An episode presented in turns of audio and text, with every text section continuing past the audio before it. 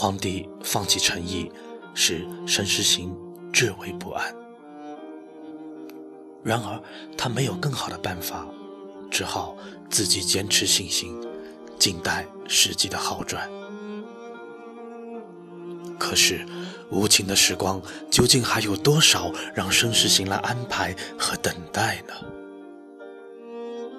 一五八七年，即万历十五年的秋天，他作为首辅已四年有半，今后还有四年，他仍为文渊阁的首长。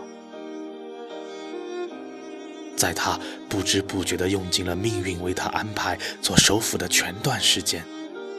那么，太傅兼太子太师左柱国中极殿大学士申时行，即想在文渊阁再多留一天，也是不能为时事所容许的了。